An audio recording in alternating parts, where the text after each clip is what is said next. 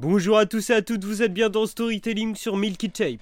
Et en ce moment, je dois vous avouer que je suis à fond sur le travail d'un producteur qui travaille aussi bien avec des mecs underground que des grosses têtes du rap comme Vince Staples ou Freddie Gibbs. Et dans les moyennes pointures, on trouve Rico Nasty, une femme. Je vous souligne ça car j'avoue que j'ai très peu parlé d'artistes féminins. Et du coup, c'est l'occasion de me rattraper en vous parlant de ce travail que j'apprécie tout particulièrement. Et définissons déjà le personnage, qui se veut avoir une voix criarde et qui rappe souvent sur des productions bubblegum. Du moins c'est ce qu'a proposé pour ses premiers projets, avec ce rap assez dynamique, mais entouré d'un univers kawaii mis en avant. Par exemple, les santés qu'on entendrait auraient pu être faits par un gosse de 5 ans. Pas parce qu'ils étaient mauvais ou quoi que ce soit, hein, ou mal travaillés. Mais c'est juste ces sonorités qui étaient super joyeuses et un peu enfantines. Et même les pochettes de ces mixtapes étaient kitsch à souhait, se représentant sous la forme d'un personnage d'animé. Et ce genre, elle décide de l'appeler Sugar Trap, partagé entre mignonnerie et lyrics sales. Mais pour son dernier album, Nasty, se traduisant sale dans le sens euh, figuré, on perd presque toute cette image pour des couleurs plus violentes, en accord avec sa voix. Et j'aurai l'occasion de revenir dessus. Bon, moi personnellement, je l'ai connu avec ses nombreuses collabs, avec Injury Reserve par exemple, Aminé, Dojo Cat ou même IDK. Mais pour moi, le vrai déclic s'est fait avec cette collaboration avec le producteur Kenny Beats, celui dont je parlais tout au début. En fait, l'histoire est simple. Lorsqu'ils se sont rencontrés et qu'il a vu la prestance de Rico, il s'est dit que sa voix pourrait partir sur une toute autre direction. Et même elle, elle se disait qu'elle voulait faire quelque chose de beaucoup plus métal, et c'est clairement ce qui ressort du disque. Bon, Kenny va être là sur à peu près la moitié du projet, ce qui est déjà pas mal, mais même les autres producteurs, euh, ils vont essayer de prendre un chemin similaire la plupart du temps. Et si la rappeuse a une envie très certaine de se faire entendre de manière brutale, c'est peut-être à cause de son passé. En effet, un petit ami décédé et un enfant arrivé par surprise, Nasty aura eu une période tumultueuse à la fin de son adolescence. Sa vie n'était clairement pas ce qu'elle avait aujourd'hui. Par exemple, petite anecdote, lorsqu'elle travaillait à l'hôpital de nuit en tant que femme de ménage, elle volait la morphine pour se l'injecter. Une trajectoire pas brillante, il faut le dire. Pourtant, elle n'est pas née dans un milieu difficile. Un appartement dans la middle class, dans le Maryland, tout allait comme il fallait, avant ces incidents. Et si sa vie de famille commence à se rétablir, elle arrive avec des paroles tout de même crues. Elle va définir ça par le complexe du doute, où on agit avec sagesse et retenue avec sa famille, mais qu'on a aussi ce passé d'adolescent, insouciant, plus trash que les femmes veulent souvent cacher. C'est donc ce qu'elle veut retranscrire dans son art. Voilà, déjà, faut comprendre ça. Et donc en début 2018, Nasty sort. Moi personnellement, je passe un peu à côté et je me rattraperai que à la fin de l'année. Mais qu'importe. Et ce qui fait monter les blancs en neige, c'est bien les instrus de Kenny. Car dès l'intro, on comprend que ça devient sérieux. Toutes les productions sont coupées au hachoir, tout comme les paroles. D'ailleurs, les trois premiers mots qui sortent de sa bouche sont nasty. C'est devenu plutôt clair. Et ça, ça va un peu à l'encontre de la cover, vu qu'on a une sorte de bleu éclatant où elle aborde une coupe de cheveux plutôt clean, qui lui donne des airs de grande dame.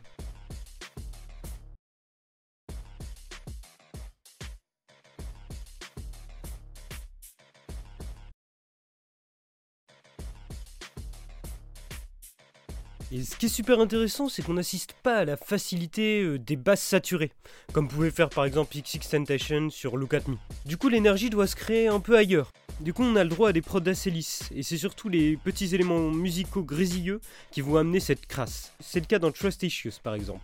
Après, on a d'autres éléments qui viennent se rajouter régulièrement, comme les guitares électriques dans Handy Hair, où il y a un refrain super entraînant. Il y a aussi Block Boy JD dessus, qui vient déposer un verse pas très énergique au final, contrairement à Rico.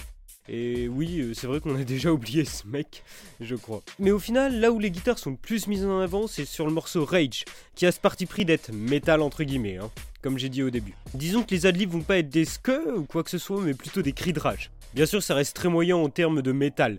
Disons qu'il n'y a rien d'expérimental ou quoi que ce soit. Je pense qu'un métalleux pourrait se tirer les cheveux en voyant ça. Mais il y a toujours cette énergie qui est présente, et c'est ce qu'on a besoin. D'ailleurs, cette énergie, on peut voir qu'elle met régulièrement en concert. On a un peu cette ambiance punk, donc bien sûr, il y a des pogos, comme dans beaucoup de concerts maintenant. Mais il y a vraiment cette proximité, comme ces vieux concerts punk où les mecs criaient limite sur la foule. Un autre point que j'aime bien chez Rico, c'est ses métaphores avec la bouffe. Elle adore ça. C'est sa petite spécialité. Par exemple, il y a un morceau qui s'appelle Ice Cream, donc euh, glace. Et du coup, dedans, elle dit que ça a poussi à le goût euh, du parfum de la fraise. Ok, c'est plutôt original. Puis il y a aussi Oreo, comme les gâteaux donc, où elle dit qu'elle ride dans une corvette blanche aux jantes noires. Donc vous voyez un peu ce que ça donne, un Oreo évidemment. Il suffit de voir le clip en fait, tout simplement. En fait, pour moi, si je veux faire une comparaison un peu chelou, comparé à ses autres projets qui étaient beaucoup plus kawaii, elle a une sorte de transformation comme à Mogwai. Euh, vous voyez, c'est la petite créature toute mignonne qu'on offrait à Noël, ce film super connu, ça va vous parler. Vous voyez, elle a ce truc très bubblegum, donc au début, Rico, et finalement, on voit qu'elle peut se transformer en sorte de gremlin, voilà, et prêt à tuer tous ses adversaires. Donc je trouve ça drôle, euh, je m'imagine un peu ça. Bon, elle a pas la même gueule qu'un Gremlins, hein, je vous rassure. Enfin bref, on ferme la parenthèse. Et donc après, on entend encore quelques sonorités un peu cute. Donc elle a toujours gardé, hein, même si là je disais qu'elle est devenue beaucoup plus hard, euh, elle a quand même un peu gardé cet ADN. Donc il y a par exemple le très entraînant Why and Why. Euh, c'est le morceau le plus réussi dans ce domaine, hein, clairement. Il est super cool, je trouve. Après, il y en a d'autres beaucoup moins bien, comme One Change avec l'autotune qui est poussé à fond et les basses sautillantes, mais c'est pas très remarquable. Hein. Finalement, on voit qu'elle est un peu comme une petite enfant, elle a du mal encore à se détacher de son univers cartoonesque. Peut-être parce qu'elle assume pas encore de se prendre totalement au sérieux. Le problème, c'est que contrairement à plein de rappeurs, elle, ça marche moyennement en fait. Ça la distingue pas trop des autres et finalement, euh, le fait d'être plus vénère, c'est comme ça que je trouve qu'elle se démarque. Et je pense qu'elle devrait du coup vraiment continuer dans sa direction trash. Bon, au niveau des lyriques, c'est vraiment de l'ego trip à fond, sur les rageux, etc. Elle parle beaucoup de ça. Donc ça c'est devenu un peu rébarbatif sur le long terme, surtout sur tout un album.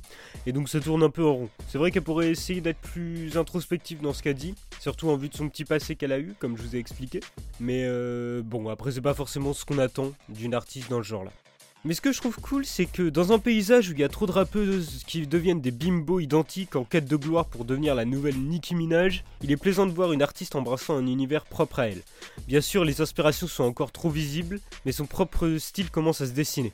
Puis elle s'affiche beaucoup avec Awful Record, qui est un label que j'adore, euh, qui fait de la trappe minimaliste d'Atlanta. Et elle a une plantée d'artistes avec qui elle fait des featuring qui sont super variés, comme j'ai pu citer au début. Et je pense qu'elle peut apprendre beaucoup de ces mecs-là, qui ont plus d'expérience et qui ont des fois trouvé déjà leur propre identité. Donc en 2019, il y a de grandes chances qu'elle arrive avec un nouveau projet, comme elle disait, il me semble. Euh, donc ça pourrait être un réel album cette fois-ci, parce qu'il faut savoir qu'elle n'a pas encore passé le pas. Et peut-être que maintenant, on y est. Après euh, le chemin qu'elle a parcouru, elle va pouvoir enfin ancrer sa vraie identité et la montrer à tout le monde. Bon, pour moi, après les premiers extraits qu'elle avait sortis comme Roof et Sandy euh, m'ont pas trop convaincu. Mais après, c'est peut-être pas forcément ce qui va apparaître sur l'album, on verra. Donc j'aurai un avis décisif à ce moment-là. Donc je pense qu'on a fait le tour de Rico Nasty. J'espère que ça vous a donné un peu envie. Bon, elle est pas parfaite, hein, c'est clair, mais il y a vraiment une énergie qui se dégage, il y a un truc en plus. Sinon, je vous en aurais pas parlé.